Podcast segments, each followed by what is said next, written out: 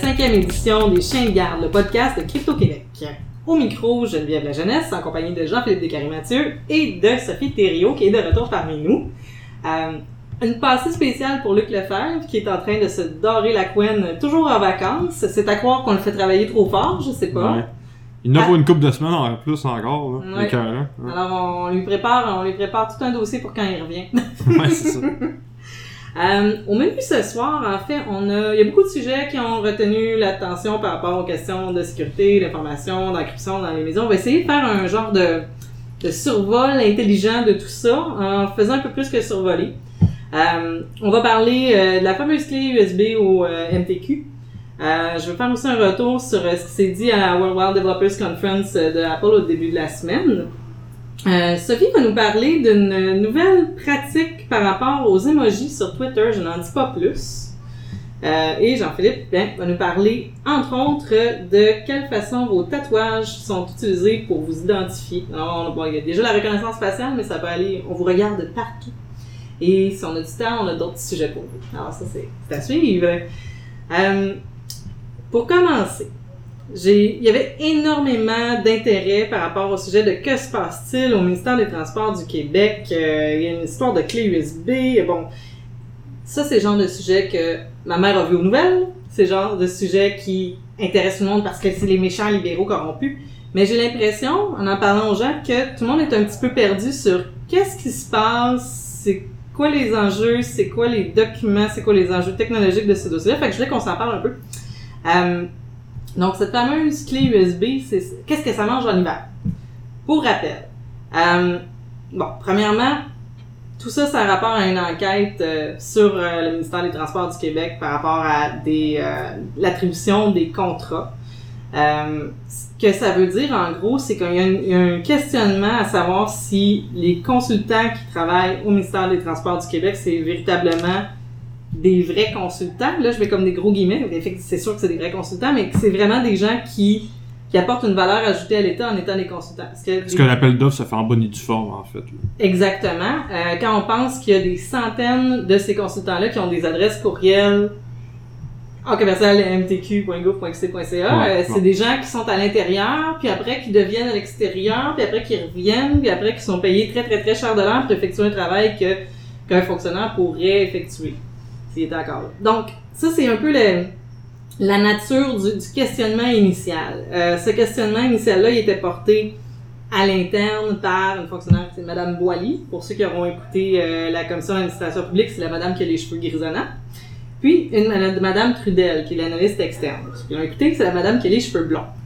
Euh, puis, donc, ces deux personnes ont travaillé ensemble à essayer de comprendre qu'est-ce qui se passait au niveau de l'attribution des contrats dans diverses juridictions régionales du MTQ. Réveillez-vous! Je sais que c'est pas un sujet qui semble super excitant à ce point-là, mais dites-vous qu'au MTQ, ça sent pas bon. Présentement, il y a au moins une dizaine, on parlerait de 15 enquêtes en cours à l'IPAC. Euh, la majorité de ces enquêtes-là est en rapport au dossier Turco, là, mais bon. Euh, on dit, OK, mais là, t'es encore en train de parler des, des libéraux corrompus. On peut en parler, mais la question, c'est c'est quoi le rapport avec l'informatique? Ben, c'est que la madame Trudel, l'analyste externe, c'est a les cheveux blonds, euh, elle à- pour, pour faire sa dénonciation, tout ça, elle a copié des données sur une clé USB.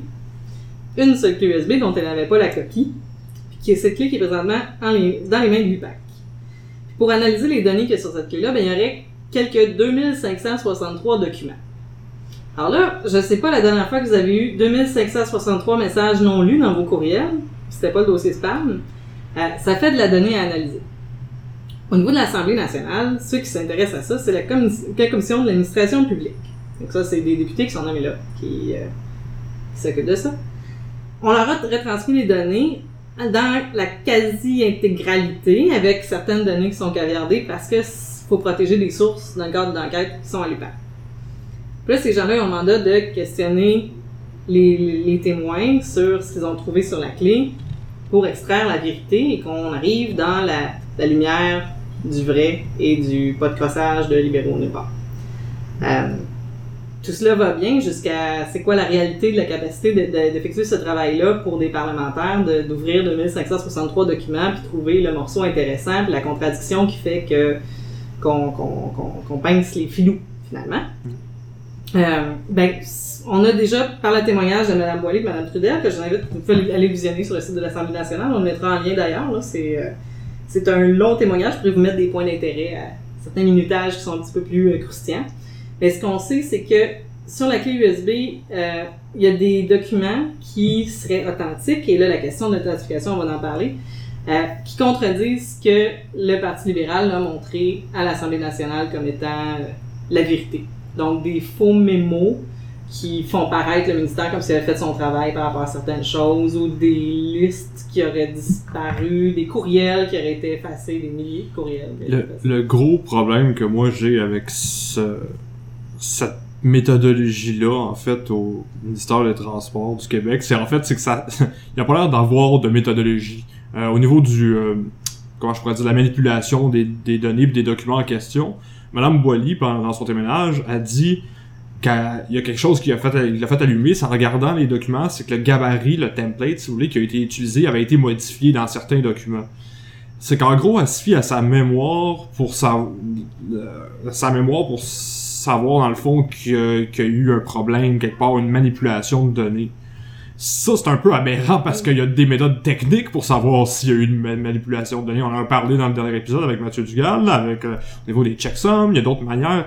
Mais on, on dirait que cette, cette base-là de la vérification de data est pas, en- est pas entrée dans la culture technologique au MTQ ailleurs dans l'État Absolument québécois. pas. On, on nous dit des choses genre là, il y a une ligne noire sur la page, ça ressemble à si ça avait été photocopié.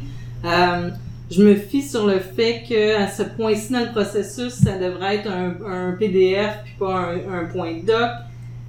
Pas qu'on la croit pas, puis c'est des gens qui sont assermentés, mais Mais la mémoire est une faculté qui oublie, comme euh, nos parents disent souvent. Oui, puis on peut pas fonctionner comme ça Ben parce qu'on a absolument besoin de la personne qui témoigne pour être capable d'authentifier des choses quand on a des moyens techniques qui sont beaucoup, beaucoup plus résistants au temps et à l'observateur pour savoir si un document est réel ou pas. On- il faut être dans l'absolu. Ici, là, on est dans le peut-être, dans je me souviens bien, je me souviens plus, là, c'est un peu ridicule. Puis il y a aussi la question de... Bon, on a dit qu'il y a des documents qui ont été effacés sur la clé, tout ça, mais moi, je, je, une- je sais qu'à je sais qu'à l'UPAC, il y a des gens compétents, là, c'est pas ça que je dis, mais il y a des méthodes qui détruisent les traces qu'on accède à des fichiers. Il y a des... Il y a des c'est de la même façon qu'une scène de crime, euh, ça se contamine. Euh, une scène de crime technologique, ça se contamine absolument. Là. Donc, euh, donc c'est là qu'on en est. Euh, seulement pour vous dire, la clé présentement, la suite, ça va se faire à l'UPAC euh, dans les prochains mois. Et on, on pourra voir à la rentrée parlementaire qu'est-ce qu'il en passe, mais c'est là qu'on en est. Alors, euh, pour les gens qui veulent qu'on suive le dossier, bon, on va suivre le dossier, mais il y a des choses qui se font dans l'ombre auxquelles nous n'avons pas accès. Deuxième sujet dont je voulais vous parler. Je fais beaucoup rire de moi dans notre groupe et, et à l'extérieur pour mon, mon amour indéfectible pour Apple qui est faux là. C'est pas parce que c'est pas parce que j'ai bu le Kool-Aid là. J'ai des produits Apple mais je, ne c'est pas une religion pour moi. Merci bonsoir. Bref, lundi dernier, c'était le WWDC, le World Developers Conference. Et puis les médias ont eux complètement bu le Kool-Aid sur euh, les nouvelles, les nouveautés d'encryption et de sécurité. Euh, sur, euh, dans la, prochaine version d'OS 10, sur iOS, sur la prochaine version d'OS 6. Puis je voulais qu'on regarde ça un petit peu ensemble, voir qu'est-ce qu'il y en est.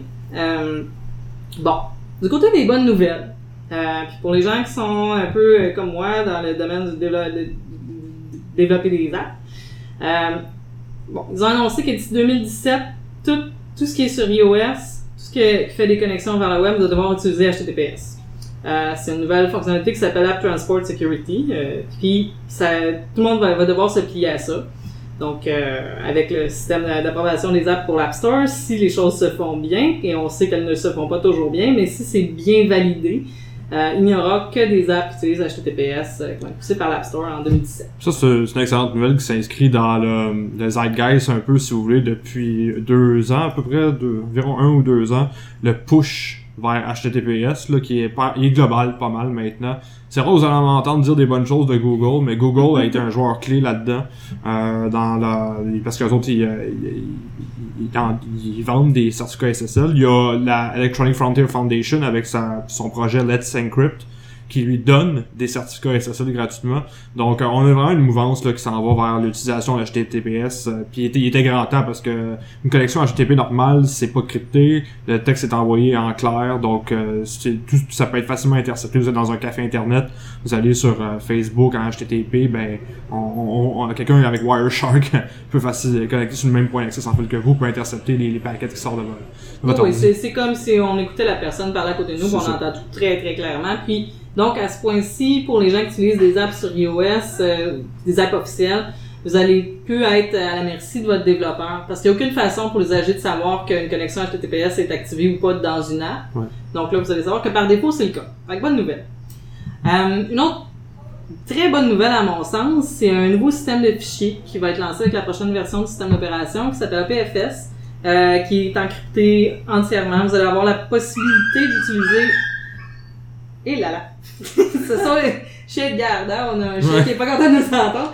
Euh, donc, euh, vous allez avoir la possibilité d'avoir les, les fichiers entièrement encryptés. Euh, vous allez pouvoir aussi avoir une certaine granularité, donc d'avoir le disque encrypté en total, un peu comme avec Firewall présentement, plus de l'encryption par fichier, euh, puis d'avoir les métadata aussi avec euh, l'encryption. Donc ça, c'est... On n'est pas contre la vertu, c'est super bien. Et c'est pas seulement pour les systèmes, les ordinateurs, c'est aussi sur iOS. Ouais, ça aussi, ça s'inscrit dans la mouvance euh, BitLocker sur Windows, euh, euh, VeraCrypt, euh, comme plus open source, multi-plateforme. Le Full Disk Encryption, ça c'est une très bonne nouvelle aussi. Oui, on peut pas être contre. Euh, Il y a iMessage qui va passer chez, chez Android aussi. Donc, il va une version euh, d'iMessage pour Android. IMessage qui permet d'avoir de l'encryption de bout en bout avec, euh, des clés, euh, les publiques qui résident sur les serveurs d'Apple. Puis c'est quelque chose qui est critiqué, c'est quelque chose que j'ai même critiqué cette semaine euh, au podcast de la pomme. Mais bref, c'est quand même mieux que rien.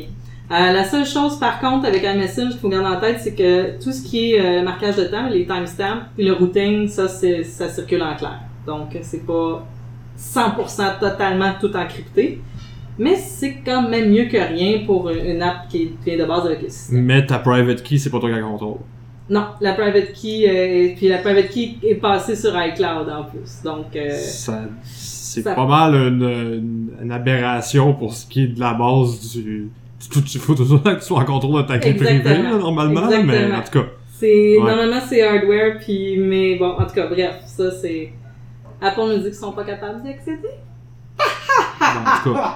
Bref mais bon alors ça c'était du côté des Parce que c'est broken by design un Ben, peu jusqu'à un certain point. oui, non, non, C'est- je trouve ordinaire. c'est un c'est un, un, un problème en devenir. Ouais. C'est un un problème Cool. en devenir. Mais ça on en a beaucoup dans notre parc technologique des problèmes en devenir. Euh, du côté des moins bonnes nouvelles, euh, on a ben en fait les médias en sens ça, c'est que il y a les, des nouvelles, l'utilisation de l'intelligence artificielle par rapport à toutes sortes de fonctionnalités que les usagers euh, utilisent euh, au quotidien avec iOS puis euh, macOS X. Euh, par exemple, dans l'app photo, on va utiliser l'intelligence artificielle pour classifier les photos à fonction des gens qui y apparaissent. Euh, il y a une nouvelle fonctionnalité qui s'appelle Memories qui va permettre de grouper les gens par euh, le, lieu où les photos ont été prises, de mettre ça sur une carte. Vous allez me dire, ouais, il y a déjà ça avec l'EXIF, mais là, c'est une façon avec la reconnaissance dans l'image aussi. C'est vraiment pas simple. On dit que c'est 11 milliards de, de, calculs par photo, 11 millions de calculs par photo pour y arriver.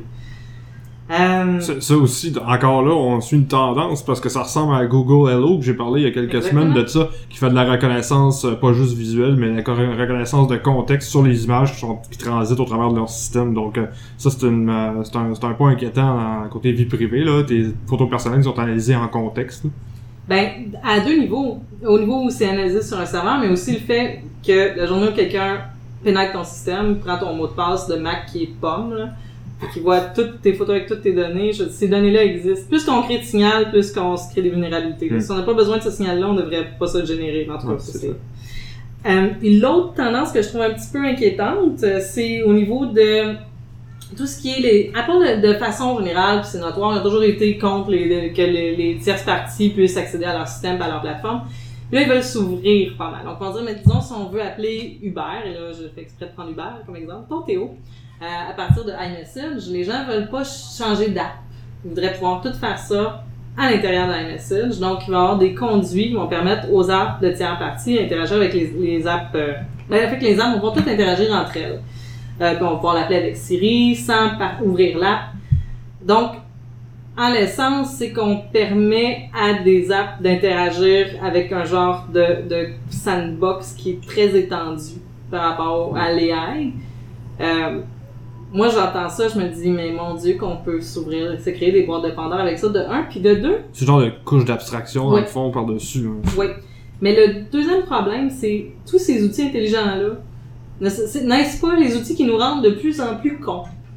Dans le sens que plus c'est automatique et automagique, moins qu'on a tendance à en prendre le contrôle par nous-mêmes. Il y a même une fonction, puis on va, je, vais relancer Sophie là-dessus. Sophie est avec nous? Allô? Allô? Il y a une fonction où est-ce que dans iMessage, on est en train de faire une conversation, puis Sophie, je t'écris, euh, je suis vraiment triste. Et puis là, toi, ça va te suggérer des emojis en contexte. Alors, on va espérer que ça ne suggère pas genre une bouteille de champagne. Là. Pour- là, je suis pas obligée de réfléchir, je peux te répondre. euh. Exact. Contextuellement, on va dire, bon, ben, elle doit être triste, je vais mettre un- quelque chose qui est cheer up. là. Je fais ça dans la vie de tous les jours, moins, pour écouter ce que les gens disent. Ouais, c'est ça. Mais Living maintenant, tu vas pouvoir le faire avec l'assistance d'une En intelligence artificielle développée par les plus grands cerveaux de Silicon Valley. N'est-ce pas beaucoup. merveilleux? Alors voilà. Donc, euh, une réflexion là-dessus super intéressante par Sarah Nelson de Privacy International qu'on va vous mettre en lien aussi sur le blog. Ben, ça peut, euh, comme dans le fond de nos années, euh, ce dont je voulais parler aujourd'hui. Euh, donc, pour faire une mise en contexte, les emojis sont très utilisés. Et il va même avoir l'emoji D, donc le jour de l'emoji, le 17 juillet. Mon Dieu! Des petits Choisissez votre emoji. qui me viennent d'un article de Digital Trends. Il y a, selon Twitter, il y a 110 billions d'émojis depuis 2014 qui ont été utilisés sur la plateforme. Et euh, naturellement, le marketing ne pouvait pas laisser passer cette occasion. Donc, bientôt, euh, il va y avoir un ciblage des emojis pour les publicités ciblées. En des termes simples, ce que ça veut dire, c'est que si on met un, un emoji de pizza, je mange la pizza ce soir avec Netflix et euh, je chill, ben ça se pourrait qu'on voit passer dans notre fil de nouvelles des, des publicités de Pizza. Et euh, bon, euh, je regarde le match euh, de soccer ou de foot si on est en France et on met un ballon. Ben, les jours suivants ou même la même soirée, on pourrait avoir euh, des offres d'articles de sport. Et là, euh, moi, dans le fond, c'est une discussion que j'aimerais avoir un petit peu l'avis des auditeurs parce que si on part du principe que, bien sûr, c'est gratuit s'ouvrir un compte Facebook et Twitter. C'est gratuit. Donc, quand c'est gratuit, euh, ce qui se dit, en tout cas dans mes, euh, dans mes cours en communication, c'est c'est gratuit, donc euh, c'est nous le produit. Ouais, le marché cible, c'est l'usager. Et il y, a, y a eu des discussions intéressantes que j'ai eues l'an dernier avec les autres étudiants en communication. Il y a des, des, des- personnes un peu plus jeunes qui disaient, je trouvais ça intéressant, ils disaient que ça fait partie de la vie numérique. Puis il y en a même qui apprécient les publicités ciblées parce que ils disent, ben ça fait en sorte que moi j'ai des publicités qui m'intéressent puis ça me fait découvrir des choses que j'aurais pas été voir. Euh, il y en a qui l'accueillent bien. Et moi, Tu le mentionnes, c'est les jeunes Ouais. qui accueillent bien ça. c'est ça, c'est, mais c'est vraiment intéressant de voir. Il y a comme des paradigmes euh, nouveaux là, qui s'installent. Et, euh, mais dans le fond, ça reste quand même une forme de surveillance. Ben oui.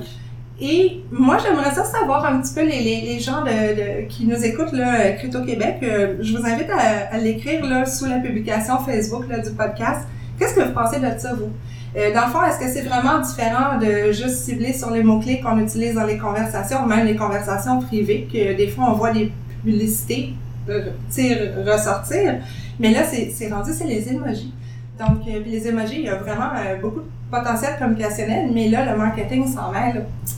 Et c'est ça. Moi, euh, c'est quelque chose qui va être à surveiller, puis j'ai hâte de voir aussi. Je vais les utiliser un peu plus moi-même, les emojis, pour voir qu'est-ce qui va sortir de ça. Moi, j'ai hâte de voir ce que ça va donner avec l'utilisation subversive des emojis. Exemple, euh, j'ai la face comme une pizza, puis là, on veut me vendre la pizza, peut-être parce que je suis déprimée, je sais pas. En tout cas, Ou genre, hey bébé, ce soir c'est ta nuit chanceuse, euh, emoji euh, courge. la, la, Je, je le fais pas ça, c'est pas moi qui le fais. des- Ouais, c'est ça, les, les, les, les producteurs maraîchers du Québec euh, vont être vraiment sur ton cas, j'en fais C'est ça. Mais sérieux, c'est une bonne idée de commenter sous le post Facebook, puis dites-nous votre âge, parce que c'est vraiment intéressant le commentaire que t'as passé, Sophie, sur l'âge des personnes, parce que on dit souvent que les jeunes, ceux qui ont, mettons, moins de 20-25 ans, là, mettons 20 ans, moins de 20 ans aujourd'hui, ont grandi dans un monde où il n'y avait aucune attente au niveau de la vie privée. Que c'est un concept qui est en, voie de disparition, mais sérieusement. Donc, euh, c'est vrai, il y, a- une- dichotomie qui se fait au niveau de l'âge entre les personnes, mettons, de, de, mon âge, de 35 ans et plus, euh, qui ont connu un semblant de vie privée dans leur jeunesse. Puis maintenant, où il y a un espèce de, système de, sur- de cybersurveillance mondiale totalitaire et omniscient qui est partout, puis euh, c'est une- un gros clivage intéressant quand même. aussi. Mais tu sais, sans vouloir trop euh, aller loin dans ce sujet-là, en effet, puis c'est vraiment intéressant. Comme euh, moi, j'en fais à 17 ans, puis bon, quand j'ai fait mes cours, j'étais quand même avec des gens de 19-20 ans, puis c'est super intéressant de, de remarquer que on, il y a quelques temps, il disait que pour cibler les millénials, c'était de leur envoyer des infolettes, mais même encore là, on se rend compte que euh, c'est de plus en plus dans l'instantané, puis même les Ouais. courriels sont de plus en plus délaissés, mais là, ça fait moins de deux ans de ça. Puis euh, c'est intéressant justement de voir des plateformes comme Slack ou tout ça, puis même les, les emojis. Euh, c'est une façon là, de communiquer là, qui est quand même intéressante de- pour quelqu'un qui s'intéresse à la communication comme moi. Mais euh, c'est aussi d'adapter peut-être justement non seulement les publicités, mais aussi peut-être la façon d'enseigner aux gens, la façon. Donc euh, oui. euh, Ouais, c'est pas pour rien que Snapchat, ça pogne avec les jeunes, c'est dans l'instantané, puis dans Absolument. le facile, puis de... de... Mais- Enfin, mais je, je, pas un diss éphémère envers aussi, les jeunes, là, c'est juste... euh, Mais, mais tu vois, il y, a- y a Nadim Kabissi qui a dit quelque chose sur Twitter aujourd'hui, ou c'était peut-être hier, qui, qui j'ai trouvé hyper pertinent par rapport à ça, par rapport à, à la aussi à l'input prédictif des mots. C'est, on essaie de développer notre pensée, on essaie de développer notre discours, puis nos appareils nous amènent à nous répéter. Qu'est-ce que, qu'est-ce que ça amène au niveau du développement de l'intelligence Ouais. et du discours? Mais c'est c'est vraiment des choses qui sont intéressantes, le- les usages, puis euh, la réception aussi. Puis bon, c'est ça. Ben, en tout cas, à suivre, je vous invite à commenter sur la page. Puis oui, votre Oui. âge, pas obligé de nous dire votre date de naissance. Mais j'aimerais ni ça votre savoir ce que vous en aimerait- pensez ouais. de la publicité comme Ouais. ça. Oui. Euh, Jean-Philippe, Oui. alors on parlait de reconnaissance faciale tantôt avec euh, le- les memories euh, sur euh, photos de iOS. Ben ouais. Euh, toi, tu vas me parler d'une autre reconnaissance qui va beaucoup plus loin. Ben, ça va être dur d'aller plus loin que ça, là. Ben, en fait, je, je, je, vais- je vais Non. nous jinxer si je dis ça, là. pas de défi à Ouais, personne. ouais, ouais. Non, surtout pas, euh, surtout pas au FBI américain. C'est, euh, c'est un, c'est un nouveau truc qui s'appelle le, le Facial Analysis Comparison and Evaluation, le FACE. Le- les- Vous, les- vous êtes lourd avec vos acronymes. Ah ouais, c'est Agence pénible. intergouvernementale de surveillance mondiale. Trouvez quelque chose de, en tout cas. Ça, c'est un genre de, de, de, de méta-base de données qui fait un lien entre plusieurs bases de données pour faire un, un- le genre d'amalgame de, de, de, de photographes de personnes, en fait. Euh, le Face a accès à, plusieurs DB, notamment celle du FBI, qui est la Next Generation Identification. Ça, c'est le- leur base de données euh, qui contient toutes les, mettons, les, les, les, mugshots de criminels euh, capturés, tout ça. Si genre vous êtes dans une manifestation aux États-Unis, a une section d'identification qui est présente, euh, si vous êtes euh, suspect dans une affaire, c'est- c'est c'est Ça, c'est là. c'est 30 C'est millions de photos, juste Ouais. celle-là. Il y a une autre base de données dans le Face, qui, c'est- est la, la base de données de tous les euh, passeports du département d'État américain. Ça, ça récolte, bon, évidemment, les, les, les passeports américains, mais ceux qui voyagent aux États-Unis aussi. Donc, si vous voyagez souvent aux États-Unis, c'est comme, c'est comme moi, dans la dernière année, vous êtes allé quatre fois aux États-Unis, pas mal sûr que ma photo est là-dedans. Surtout que quand je mets mon maudit passeport, j'ai tendance à toujours avoir le X qui sort, là, ça, le, le, le, le, le, le, le- le check-out préliminaire, là. Il faut toujours que je passe à, à côté, moi. En tout cas, je me demande C'est pourquoi. un hasard. Ah ouais, c'est sûr que ma photo se retrouve dans, dans, dans, dans cette DB-là. Autre base de données dans laquelle ça va chercher de l'info, euh, la base de données biométrique du département de la défense. Donc ça, c'est euh, empreinte digitale, euh, empreinte rétinienne, ce genre de truc-là. Ça se retrouve dans le Face aussi. Si vous êtes membre Nexus, ça se trouve là aussi. Euh, base de données des, des permis de conduire de 16 États américains aussi. Euh, donc ça, le Face, ça représente 411 900 000 images différentes. C'est le, le, le- je pense, la plus grosse base de, de, de données, euh, ou du moins l'une des plus grosses bases de données de, de, de, de- photographes humaines non privées, hein, parce qu'on pense à Facebook, là, qui en est une sont, aussi. qui sont classifiés avec métadonnées sur l'identification de la personne, un- un- une localisation dans l'espace, puis un, un point dans le temps. Là. Ben ouais, c'est ça. Il y a, des liens qui se font entre les différentes data- databases aussi. Fait que le, là, que les métadonnées rentrent en ligne de compte, là, c'est quand tu fais des liens entre les différentes DB là, que ça devient inquiétant. Donc euh, ça, le FBI a maintenant accès à des centaines de millions de faces. C'est pas juste des faces américaines, comme je vous dis, si vous êtes allé aux États-Unis, pas mal sûr que votre, votre face y aussi. Dans, dans le même ordre d'idée, euh, c'est ça c'est d'ailleurs c'est le Electronic Frontier Foundation qui a sorti, qui a sorti cette histoire-là de FBI. Euh, et le, le FF a aussi un- un- une action en cours par rapport à un autre programme, qu'on pourrait appeler un programme de, de- quasiment de surveillance euh, du FBI aussi, la reconnaissance des tatouages, comme tu le mentionnais, Geneviève, euh, plutôt dans l'émission. En gros, le FBI est en train de développer un logiciel en coopération avec le National Institute for Standards and Technology, le NIST. Euh, ce qu'ils ont fait, c'est qu'ils ont pris les, prisonniers aux États-Unis, puis ont scanné tous leurs tatouages. Puis ils ont mis ça dans une belle base de données. Puis le but ultime de, tout ça- de, tout ça- de tout ça, c'est pour donner à la police, dans, sur des dispositifs mobiles, exemple lors de manifestations, on scanne de loin ou de proche, peu importe le tatouage d'un manifestant, puis on le compare à- pour des affiliations de gang, admettons, ou autres, à, à la base de données qui existe. Évidemment, ça, ça, ça a été pris des prisonniers sans leur consentement. Je veux dire, à la base, au niveau éthique, puis au niveau euh, dignité humaine, liberté civile, c'est absolument dégueulasse. Oui. Euh, puis c'est une base de données, il n'y a, pas- y a pas vraiment d'oversight, on sait pas exactement ce qui se passe. Bon, le NIST fait de quoi là-dessus, le FBI aussi. Donc, euh, le l'Electronic Frontier Frontier Foundation euh, est en campagne présentement pour euh, justement essayer de demander aux gens de, de stopper ça. Parce que là, bon, ça s'applique aux États-Unis, mais euh, vous savez, les États-Unis euh, éternuent, puis quelques temps plus tard, le Canada euh, atchoum, Se euh, pogne le, pogne le rhume. Hein. Donc, euh, ça va, ça va s'en venir ici. Ça, c'est inévitable, c'est garanti que ça va s'en venir. Donc, euh, ils sont en campagne pour essayer d'arrêter ça. Mais c'est à, c'est à surveiller, ça, ça, ça s'en vient, ça, ga- quasi garanti. Oui, puis il faut, faut vraiment s'interroger parce que c'est pas juste une question d'identifier des gens dans des circonstances euh, qui sont autres que la première captation de leur image. Il y a toute une classification des tatouages en fonction de leur teneur qui peut être faite. Mhm. Puis encore là, je, je parlais de l'ironie sur la pizza tantôt, mais si vous avez des tatouages de nature ironique, Illuminati. oui. Genre, Genre, euh, pas moi, là. Non, Là, il imploserait, là. Oui. Ouais. Il scanne un- c'est, c'est la base de données manque d'humour. Euh, quand on non non mais quand, quand on cherche à, à, à- à impliquer des gens dans des choses, on manque d'humour, ça c'est certain. Ça, ça me touche particulièrement euh, Crypto-Québec, vu que tous les membres de Crypto-Québec, sans exception, ont plusieurs tatouages chacun. Donc, on est peut-être en train d'encourager les forces de l'ordre en fait à Ah. dans ce dossier-là. Mais reste que, en tout cas, c'est quelque chose à surveiller. On va mettre le lien euh, sur le blog. Vous allez pouvoir, vous pouvez aussi participer à la campagne. Donc, euh, on vous envoyer un courriel. Je vous encourage à le faire. D'ailleurs, euh, genre, subtilement, lentement mais sûrement, j'essaie de pousser le, le FF pour qu'il développe un chapitre au Canada. Là. Mais ça, travaille là-dessus. je vous dire. Faut, faut leur mettre de la pression là-dessus aussi. Est sur le dossier. Ouais. Mhm, on est sur le cas.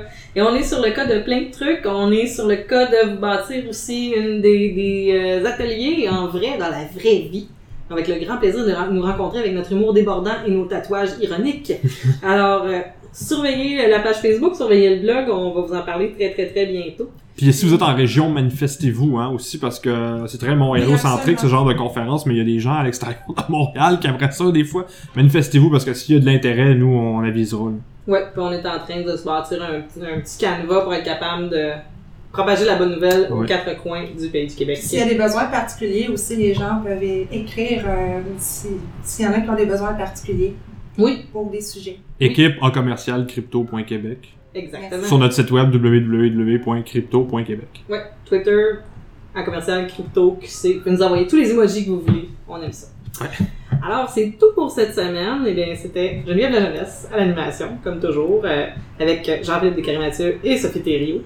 Euh, gros merci à Bonhomme, à qui on souhaite un bon anniversaire pour l'identité graphique. L'indicatif sonore était l'œuvre de Danny Provencher, Under Electric Light.